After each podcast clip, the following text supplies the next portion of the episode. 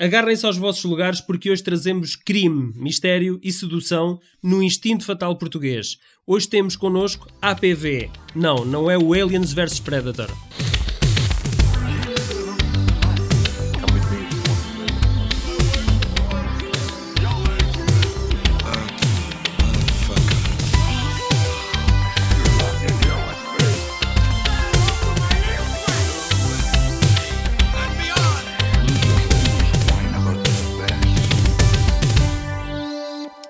De Abril tinha acontecido há apenas 10 anos e o cinema português estava agora preocupado em servir ao seu público histórias reais, mais intensas e mais próximas dos problemas do cotidiano dos espectadores.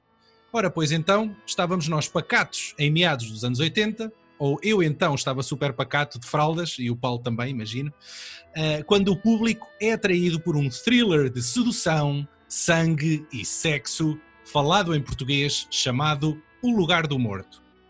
Pedro Oliveira, jornalista na vida real e no filme, e Ana Zanatti, firmando-se como a femme fatal do cinema português da altura, vivem uma paixão assolapada e envolta em mistério que culmina na já lendária cena do capô de um Alfa Romeo vermelho na calada da noite. O responsável pelo então recordista de bilheteira nacional e por levar à volta de 300 mil espectadores ao cinema para ver este thriller hitchcockiano de crime e castigo chama-se António Pedro Vasconcelos, firmando aqui o seu lugar incontornável no novo cinema português e tendo até sido apelidado de realizador mais americano em Portugal. E, pasmem-se, é nosso convidado. Seja muito bem-vindo ao podcast VHS uh, e sincronize connosco o relógio porque vamos viajar até 1984. Olá, olá António. Olá, António Pedro, tudo bem? Bom, viva. Então, como é que tem, como é que tem sido estes dias de confinamento? É pá, ver muitos filmes? aproveito para, para rever, sobretudo rever alguns filmes, mas tenho, neste momento tenho, tenho muito trabalho e o trabalho que eu estou a fazer um documentário e, e o trabalho que eu tenho que fazer, por coincidência, é um trabalho de pesquisa. Portanto, tenho que ficar muito em casa. Ah, Então calhou bem, calhou bem o, Portanto, calhou bem, mas começa, começa a atingir os limites, digamos assim. Sim. Pronto. Mas tenho a, sorte, tenho a sorte de ter um terraço que, gigantesco onde dá para jogar futsal e não tenho é com que jogar, não tenho é com que jogar.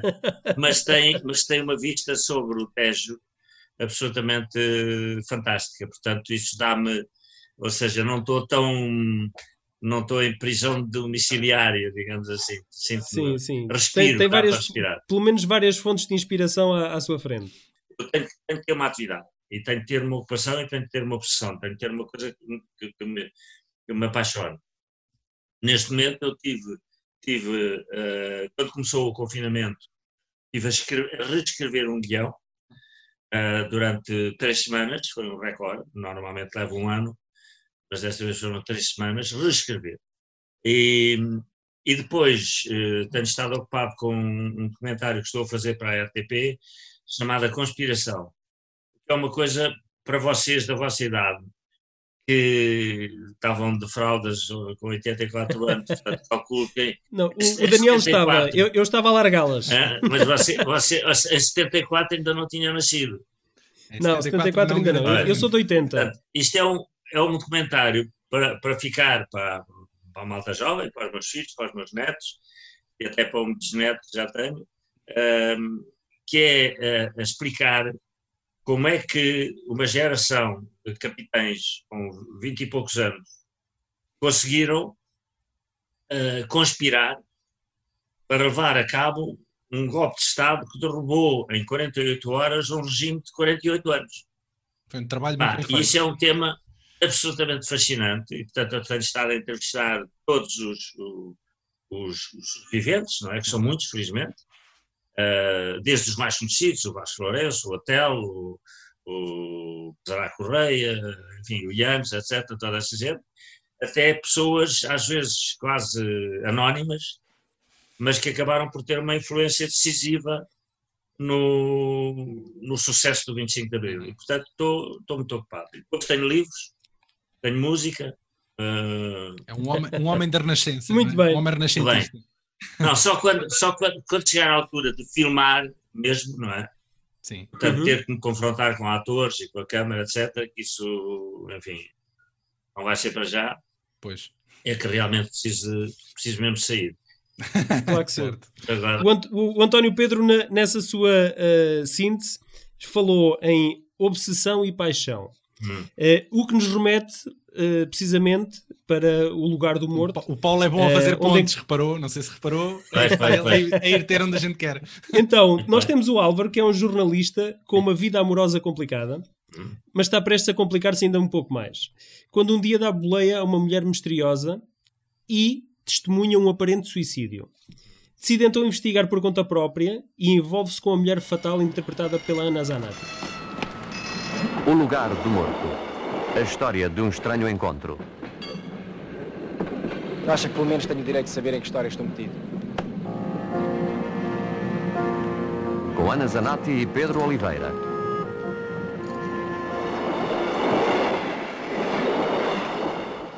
O desafio. A suspeita. O risco. A paixão. António Pedro, o, o Álvaro tem um pouco de António Pedro em, em 1984? tem, vamos lá ver, eh, os meus Eu três era primeiros lindíssimo filmes, como ele. o Pedro, o Pedro foi um sucesso. Aliás, aquilo fez muito mal, porque, porque hum, ele disse-me sempre: "Epá, eu faço este filme para ti, mas eu sou jornalista, não quero fazer filme. Mas de repente, aliás, vocês falaram no outro filme que é o Jaime, foram dois filmes que acabaram por, de certa maneira, fazer alguma moça nos atores. Eles, nenhum deles era ator. Mas os filmes tiveram tanto sucesso. Vocês falaram dos meus dos dois filmes com maior sucesso até hoje. Sim, sim, sim. sim. O Call Girl, talvez, que também fez 260 mil. Um, mas, eh, portanto, não eram atores profissionais e, e- e, de repente o filme teve tanto, tanto sucesso que eles, eh, toda a gente, eh, então o puto do, do, do Jaime, Sou tinha o 12 Fonseca. anos, tinha 12 anos, pá, na escola, pá, o tipo era assediado, toda a gente falava nele e não sei o quê. O Pedro também, que era conhecido como jornalista, mas passou a ser eh, também um... Demasiado exposto para o trabalho Mas que ele, tem, é? ele é tanto um como E ele, outro. e ele tinha, eh, e ele tinha uma certa ação, ele era o tipo, era um, não direi um galã, mas era de facto um tipo. Eu escolhi-o, eu escolhi-o na altura, é preciso perceber que na altura não havia as novelas, não havia essa profusão de. Não havia muitos atores jovens, era difícil, portanto eu tive que recorrer a atores não profissionais. E para mim é muito importante que o ator eh, corresponda àquilo que eu idealizei para o personagem. E, e havia uma coisa que ele tinha que para mim era muito importante, porque para mim o personagem era um personagem que andava a correr sempre de um lado para o outro. E ele tinha um andar, um, um andar que era uh, incomparável. Uh, o Pedro, que eu conhecia bem, andava, andava com uma rapidez, era um tipo que andava sempre, sempre de um lado para o outro, a correr, frenético e tal. E eu escolhi-o não só por causa disso, mas porque achei que tinha um- uma cara, um físico, uma idade. Um, Ana Zanatti também foi um pouco porque com aquela idade não havia uh, mulheres fatais, digamos. E ela tinha sobretudo uma coisa que era fascinante, que era a voz. Ela tinha uma voz, Sim, tinha e tem, uma voz fantástica. Agora, a, a, Tem uma certa é, elegância, uma certa elegância, aquele, aquele uma elegância. charme, não é? Sim, Sim. não, não, e E tinha era um- uma, era uma mulher sofisticada É, é, eh, para a época, Sim. não é? Sim, mas eh, repare, vocês puseram-me uma pergunta que é assim: aquele- os meus três primeiros filmes, portanto, o Pedido de Sei, o, o Oxalá e o Lugar do Morto, são de certa maneira três filmes confessionais, que eu chamo de confessionais. Ou seja, em que o personagem principal é um pouco o meu alter ego. Ou seja, eu revejo naqueles, naqueles personagens. É evidente que eu não passei por aquela aventura, nenhuma daquelas aventuras, mas, mas revejo. gostava, gostava. Gostava. Um certo desejo. Não, mas tipo, tipo, passei por outra. E aquilo, portanto, é uma é ao mesmo tempo eh, um filme que é uma reflexão sobre o amor e sobre, sobretudo sobre a paixão e sobre os perigos da paixão. Não é? Ahm, e, e, por outro lado, tem muito a ver com, com, com o que eu era naquela época e com a minha geração. É uma geração que começa a mudar não é? desde os anos 70, não foi só o 25 de Abril, já vinha um pouco antes, em que eh, havia outra liberdade sexual. uh, era muito mais difícil os casamentos a aguentarem-se. Portanto, quase toda a gente uh, já se tinha divorciado pelo menos uma vez. Havia o problema de, de terem filhos, e filhos de pais separados, que era uma complicação, e porque não estava nos hábitos, era uma coisa nova. Não é? Sim, isso também está refletido, no, está, está refletido no caso de, com a Teresa Madruga, não é? Sim. Que era precisamente um, o reflexo disso, de uma mãe solteira, não é? Com quem o Pedro também mantinha uma relação. O personagem está em cacos, está muito fragmentada, tem um Sim, sim, sim, ali, completamente. Sim. Completamente. E depois havia outra coisa que era, começou a haver um, um, um grande consumo, é? e, e as pessoas, uh, o país era pobre, e as pessoas, em, em, muitos casos, era o meu caso, era o caso de muitos jornalistas, tinham que ter uma dupla vida. Tinham muitas vezes fazer rádio e, e jornalismo, televisão e jornalismo, e, e, portanto era um filme que tinha muito a ver com o espírito da época.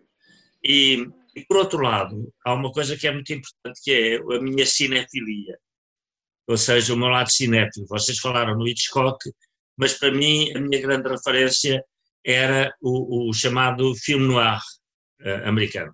Exatamente. Inspirado no, no roman noir, uh, que eram os, os filmes de, de com mulheres detetive, fatais. E os detetives com uma detetives vida... E, e ele, era um, ele era um falso detetive, não é? Mas Sim. com polícia, uma mulher enigmática, as vamps, não é? Mulheres fatais, e sobretudo um, um realizador alemão que fugiu ao Hitler e foi viver para os Estados Unidos, onde fez dezenas de filmes, e que se especializou também precisamente no filme negro, foi o Fritz Lang. E o filme era muito inspirado no Fritz Lang, no Billy Wilder, um, um filme chamado, um, chamado Double Indemnity, e num filme do Fritz Lang, onde havia também uma, uma ambiguidade em relação ao, ao desfecho, porque, se vocês se lembram do filme, o filme começa, acaba como começa. Ou seja, ele está, ele está no carro em cima da, da, daquele, daquele abismo, daquele, e, e, e, e no fim está outra vez lá.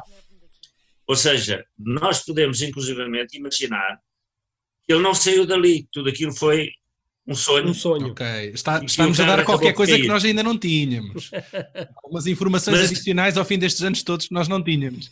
O António Pedro tem essa referência do Fritz Lang mas eh, porventura o António chegou a ver o Instinto Fatal do Paul Verhoeven? Conseguem encontrar aqui alguns paralelismos entre esse filme que é de 90, mas, é mas, sei lá, mas esse e o seu filme? Que não é? Pois é isso, é Esse é de 90.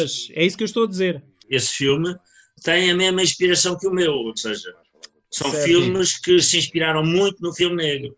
Percebe? E curiosamente, se você for ver os grandes filmes do, do, do filme negro, são todos, ou quase todos, os melhores são feitos por alemães. Porque o filme negro é um prolongamento do expressionismo. Está a perceber? Okay. Que tem, que tem uh, muito. Uh, para já, o filme negro passa-se quase sempre da noite. Não é? Uh, é um mundo de sombras, é um mundo de aparências, é um mundo de subterrâneos. E muitas vezes também com chuva. E tem, chuva. e tem esse lado também da mulher fatal, que havia nos filmes do Pabst. É? Um, e, portanto, uh, uh, o, o Verhoeven deve ter ido buscar, como muitos outros depois, foram buscar, a, a, a, fonte de inspiração é a mesma que a minha. Mas o Murnau, por exemplo, tinha um dos temas dele, obsessivo, era o, o, o problema da natureza e da cidade. Ou seja, a, a, cidade era o vício, era a noite, Sim. era o divertimento, era a vampa. Está a referenciar o Aurora, por exemplo. O Aurora, exatamente. A Aurora é, é isso, não é? É a mulher fatal, não é? Precisamente. Que o atrai e, e, e, a mulher do campo. E uh, no Murnau isso é muito nítido porque ele, um, o, o, o, mundo da, o mundo do campo é um mundo solar e o mundo da cidade e o mundo da vampa é um mundo lunar. E eu sempre tive uma grande atração por esse, pelo filme negro e, portanto, o filme é, de certa maneira, uma homenagem ao filme negro. Muito bem. O António, o António Pedro teve, teve alguns problemas com a censura no, nos filmes anteriores, até chegar a. Tive. Eu uh... só fiz um filme uh, antes do 25 de Abril, que foi o Perdido por 100. Sim. E com o Perdido por 100 aconteceu uma coisa muito curiosa. Vamos lá ver. Foi, o filme se em 73. Em 73 o regime já estava uh, de certa maneira, enfraquecido. Ou seja, uh, a censura já, já tinha a tentação de ser tolerante. Um, havia, obviamente, algumas coisas que não se podia falar, que era a guerra colonial, etc. Mas era um bocadinho mais tolerante. E eu, aconteceu uma coisa uh, curiosíssima, porque o filme estreou-se no Satélite, que era um, um, cinema que havia por cima do, do Monumental. E, e um, um, pequeno cinema. E, e, e foi à censura, e a censura cortou duas coisas. Cortou uma cena uh, em que ele ia com uma prostituta uh, para uma pensão e ela despia-se da, da cintura para cima e viram-se os seios Uhum. A censura mandou cortar isso e mandou cortar dois palavrões. Né? Okay. E, e, e, eu reclamei, nós tínhamos o direito de reclamar. Eu e o meu produtor reclamámos. Tentámos justificar que não sei quem, tal, tal. Então a censura fez esta coisa extraordinária, que é, que é típico do que era o regime. Autorizou o filme integral na, na estreia, em Lisboa, no satélite, mas em todas as salas de reprise e na província eu tinha cortado. Ou seja, o, pessoal, o, pessoal, da cidade estava mais preparado para ouvir palavrões. Privilegiado, tinha direito, tinha direito à tentação. O, o público da, da, que há aquela salinha em Lisboa, satélite, epá, é, iam a Paris, liam os livros, sabiam, portanto não, não havia perigo. Agora, ir para a província, mostrar cenas nus, cenas de beijos, cenas eróticas, palavrões, etc., isso era, era, era, era condenado. Mas por é, isso é, é que é nos, nos filmes seguintes você um, acabou por uh, ter uma rédea solta e se calhar apostar bastante uh, em algumas situações que anteriormente se calhar não poderia fazer, não é? Sim. Uh. Como por exemplo um clube, um clube de swing, não é? Havia nessa altura muitos, muitos, muitas discotecas, que nós chamávamos, eram boates, não é? Uhum. e, e, onde havia esse tipo de, de, relações, e portanto foi normal e para mim era, fazia parte, ela era uma mulher, era uma mulher, como é que é dizer, aquilo que os franceses chamam mal humeuse, ou seja, elas uh, atraíam e depois desaparecia e, e criava um mistério à volta dele que o levou, de facto, à perdição. A loucura quase. Como é que descobriu onde é que eu estava?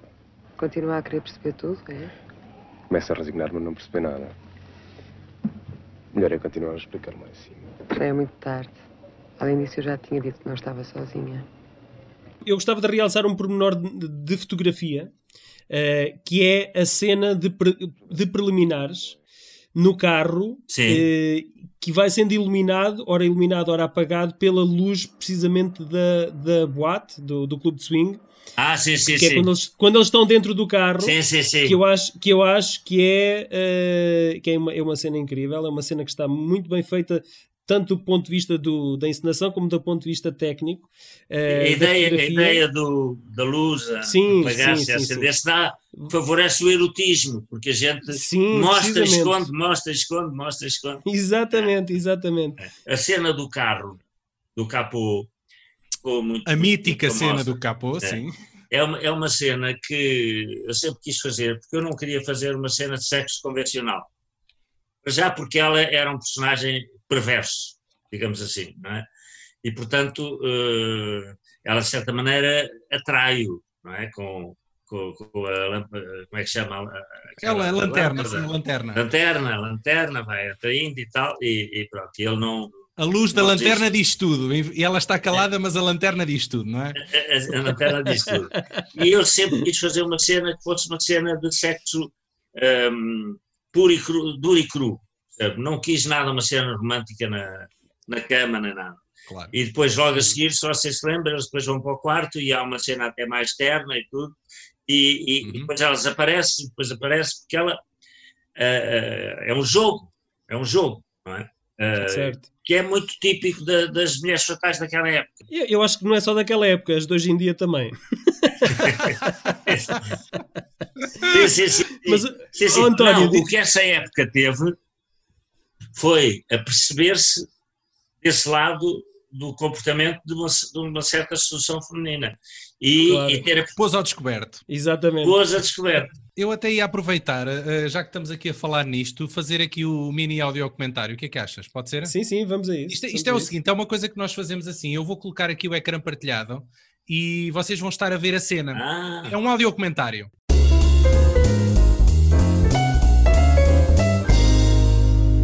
Foi fácil convencer a Ana Zanatti a, a fazer esta mulher tão emancipada?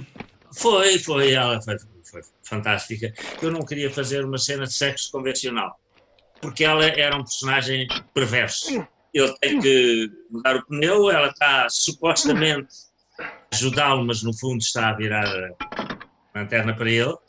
Esse céu é fabuloso. Isto foi filmado para aí às quatro da manhã. Ah, Serra de Sintra, imagino. É ali para os lados, de, é, é para os lados do, do Guincho, de Sintra, Ok. ela está com, o- com o casaco dele, que é uma coisa tem muito a ver com, o- com o Preminger, que é o meu autor, talvez o meu autor preferido. Os filmes dele são todos sobre o complexo de Electra.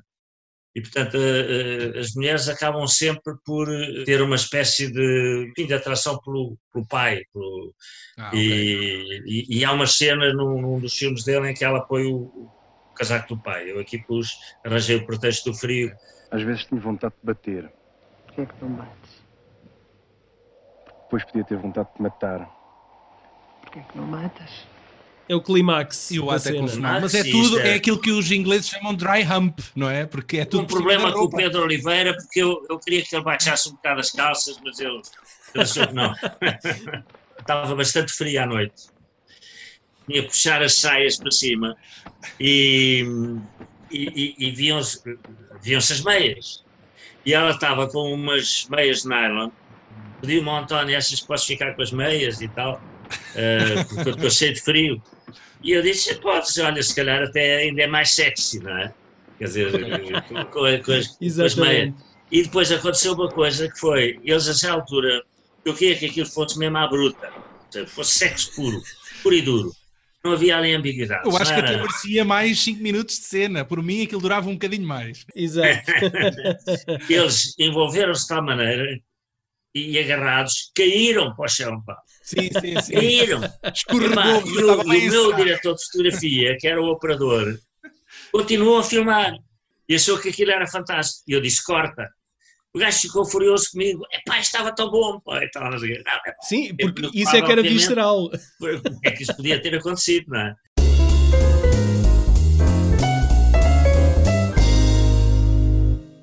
O Aqui Del Rey, que é um telefilme que eu gosto muito. Mas o, meu- É. o Aqui da Rei é sobretudo a série.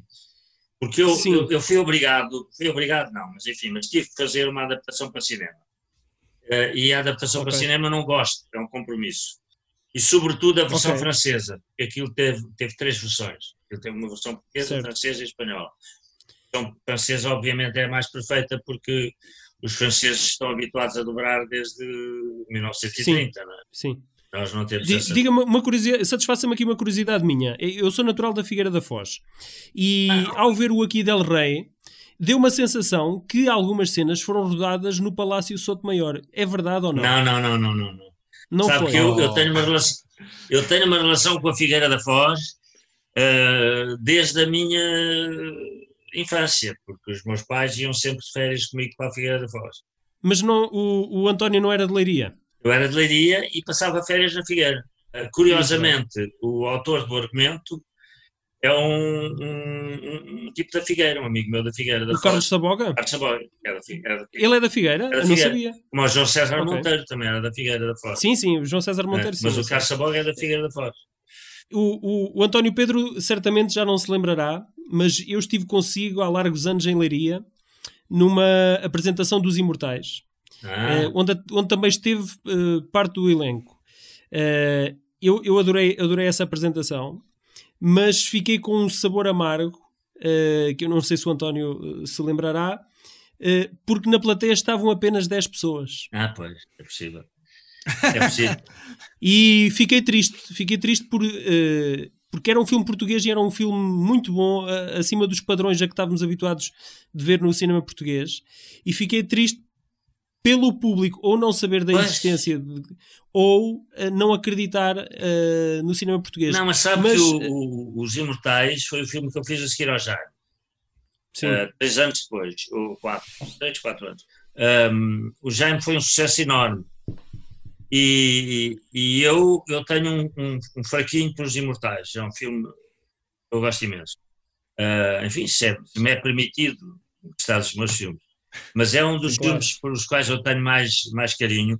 E foi um filme muito mal lançado. O produtor uh, não gastou um cêntimo na- no lançamento do filme e portanto foi um filme que foi muito, muito, muito mal lançado, mas que teve eh, bom acolhimento, ou seja, as pessoas que o viram gostaram imenso.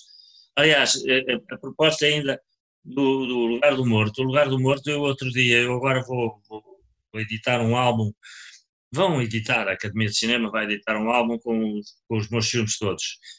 Portanto, eu estive a, a rever e a rever as, as críticas, porque é um álbum também com uma fotobiografia, e além dos filmes e, e tive a ver as, as críticas que saíram ao lugar do morto. E é muito curioso porque houve eh, muita gente que não eram críticos a, a falar do filme.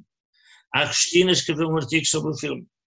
Agostina, o Denis Machado escreveu um artigo sobre o filme que meteu no, no livro de crónicas que ele publicou.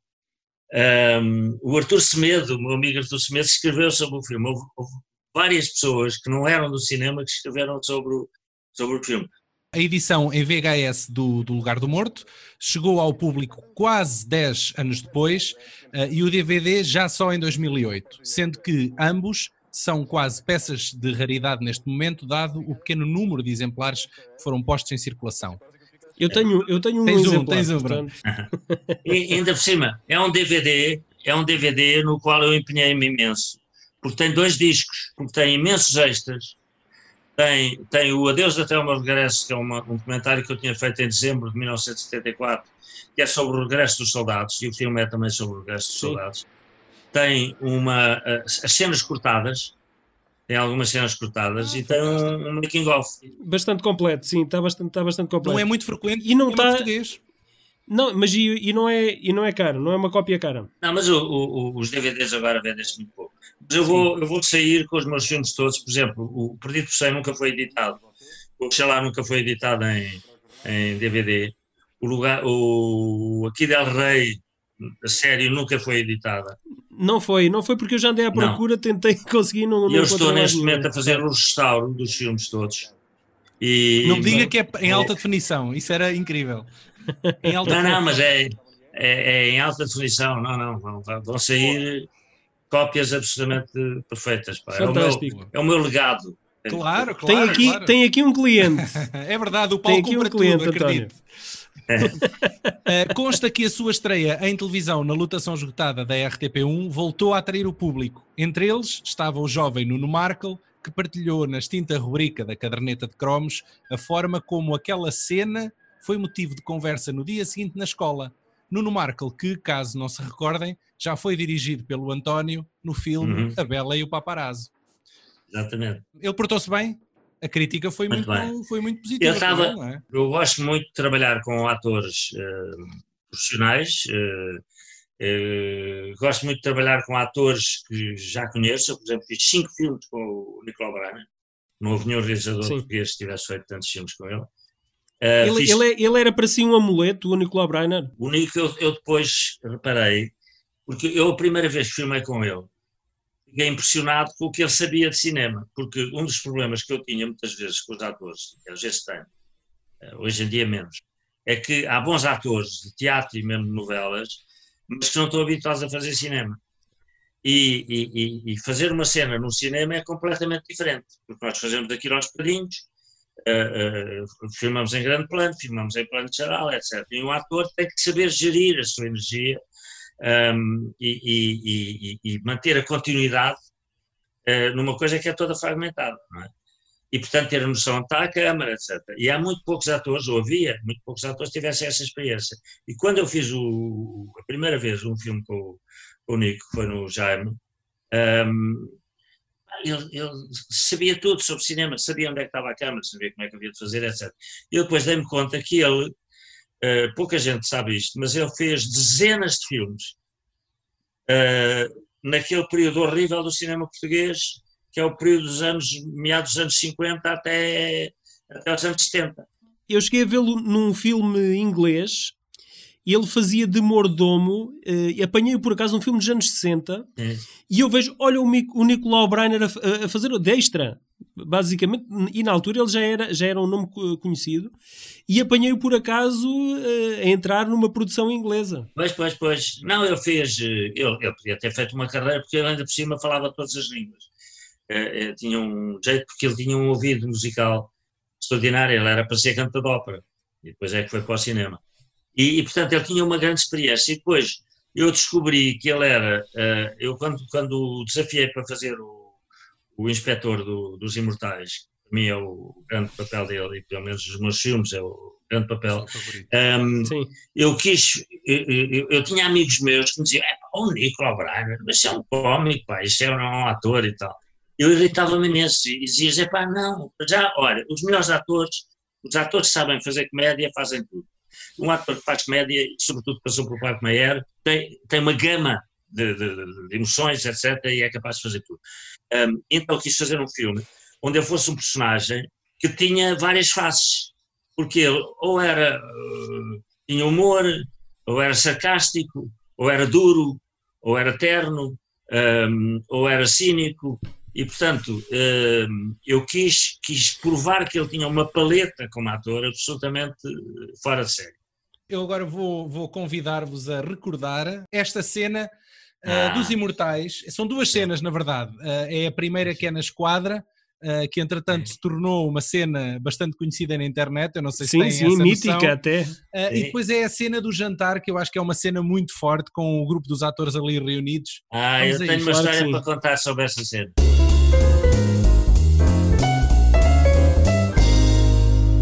Isto são os truques do cinema. Isto aqui, o corredor é da judiciária, mas, mas o interior já não é. É estúdio. uma- Escritório, sim. E o que é que eu faço? Faço passar na, no corredor, não é?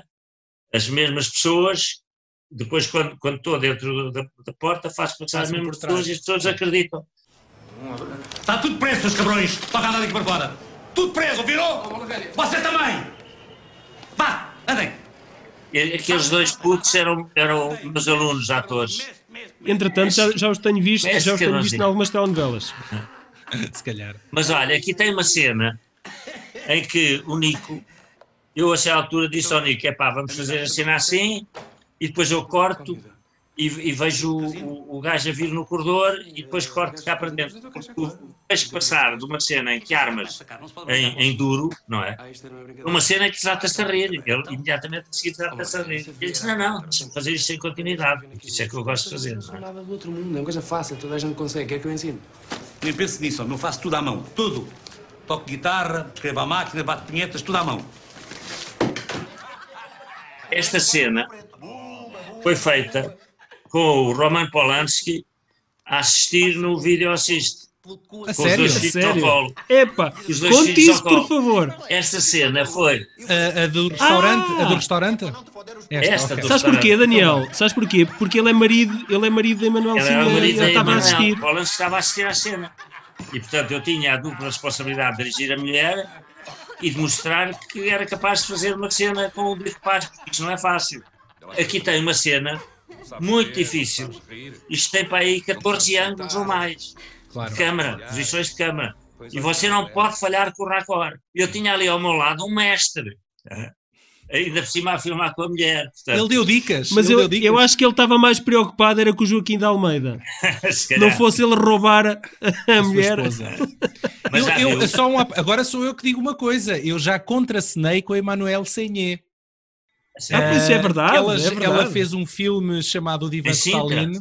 Não, não, não, no Saco, na Serra do Saco. Ah, no outro, sim, sim. e eu sim, fiz sim. figuração ah, nesse filme e eu sou um dos soldados ah, russos que está, está por lá na cena quando ela está quando ela vai para o jardim cá fora. O Daniel ficou conhecido durante a rodagem por oferecer bolachas ao, ao, Bolachas Maria, ao Depardieu, sal ao Depardieu. mas, mas ele recusou.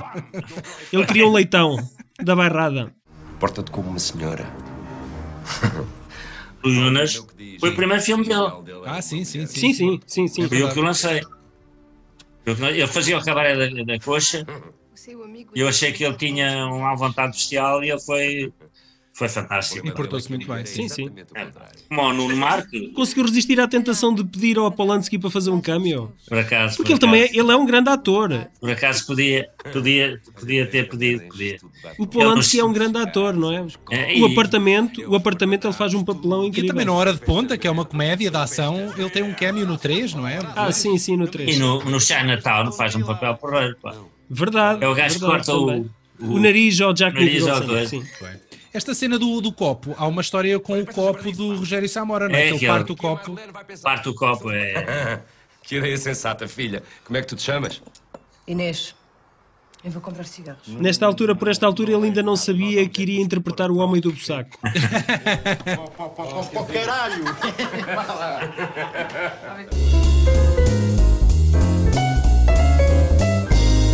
Na altura, em 84, não era comum ver no cinema eh, português eh, cenas de ação ou muito menos explosões eh, e ainda muito menos ver um carro a cair da falésia e culminar com uma explosão.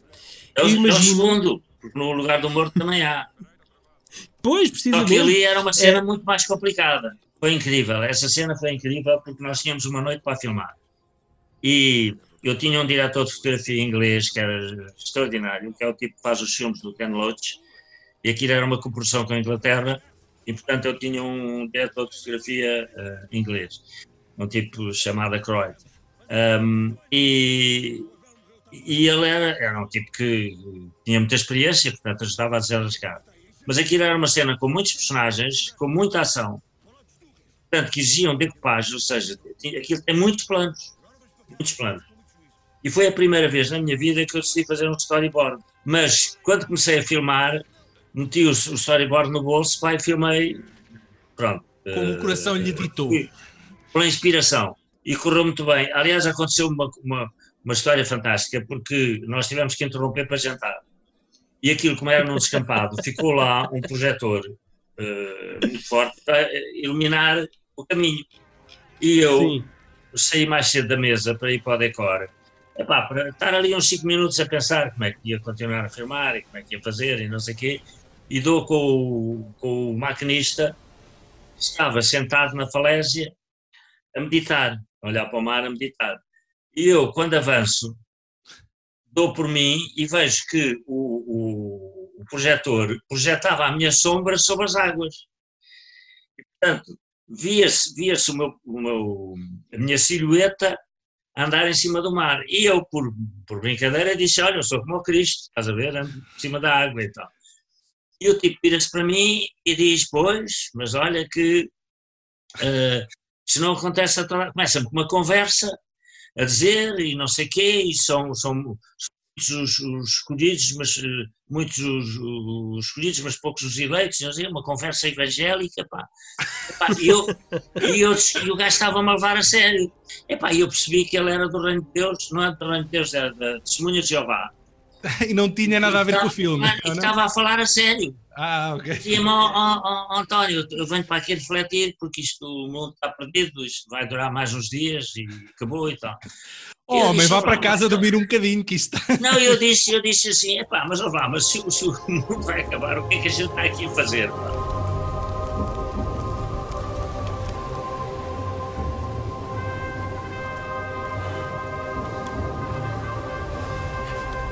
Queria só uh, recuperar aqui que em 2011 a revista do Expresso recriou algumas das cenas mais quentes do cinema, mas com atores portugueses. A Fernanda Serrano, por exemplo, foi Sharon Stone de pernas cruzadas no Instinto Fatal. A Anabela Moreira e Ricardo Carriço fizeram a dupla de O Último Tango em Paris. E Ana Zanatti voltou a deitar-se em cima de um capô vermelho, mas desta vez com o ator Pedro Lima. E, e nessa sessão, a Nazanati confirma que naquele dia, alguns numa estrada da, de lá da Serra, perto do Guincho, estava um frio do caraças. E é isso. É verdade, é verdade. Ia-lhe pedir um comentário, António, Sim. eh, a, esta, a esta seguinte hum, afirmação. Não é por correr que se escapa ao destino. O Exatamente. que é que isto significa para si, António? Isto é uma citação do Murnau. Sim, certo. Cá estamos nós no Murnau. O Murnau do Sunrise. É uma citação do Murnau. Exatamente. Ahm, ou seja, é, é- é uma citação poética, se quiser, não é? Mas eh, que me pareceu adequar-se ao filme, porque para mim ele era um, um- um- um homem que andava sempre a correr, de um lado para o outro, não é? E, e no entanto, ele, ele vai a caminho da sua própria perdição, não é? Ok, António, muito obrigado por se ter juntado a nós nesta conversa. Vamos agora partir em busca do melhor arroz de lampreia e terminá-lo com um bom charuto, ambos recomendados pelo António. Atenção, Sim. lampreia, lampreia cova. tem que se Ou comer. na eireira. Ouça, a lampreia tem que se comer com, ou seja, tem que se acompanhar com vinho verde tinto, bebido na malga. Ok, ok. Bebido Tá anotado. na malga. Ó ó, António, eu já, eu já apreciado. bebi com vinho, eu já bebi com vinho da bairrada e também soube bem, hein? Sim, mas uh, o vinho da barrada é melhor para o leitão. Cada coisa para Também. Cada coisa também, mas aí é mais espumante, aí é mais espumante. Comando. Mas o, o- o- vinho verde tem um, um piquinho. Mas o vinho verde frio, uh, ve- verde tinto, é, é o ideal com a lampreia. Muito Eu podia-me contar muitas Ok, histórias fi- sobre a lampreia, mas uh, ficamos por aqui. E sobre os charutos também. Exatamente. Ah, ele Ah. promete regressar ao VHS para viajarmos uns anos para a frente e explorar a segunda fase do artista. Será o Jaime? Será os Imortais? Quanto a nós, encontramos-nos por aí noutra dimensão, quem sabe, e até breve.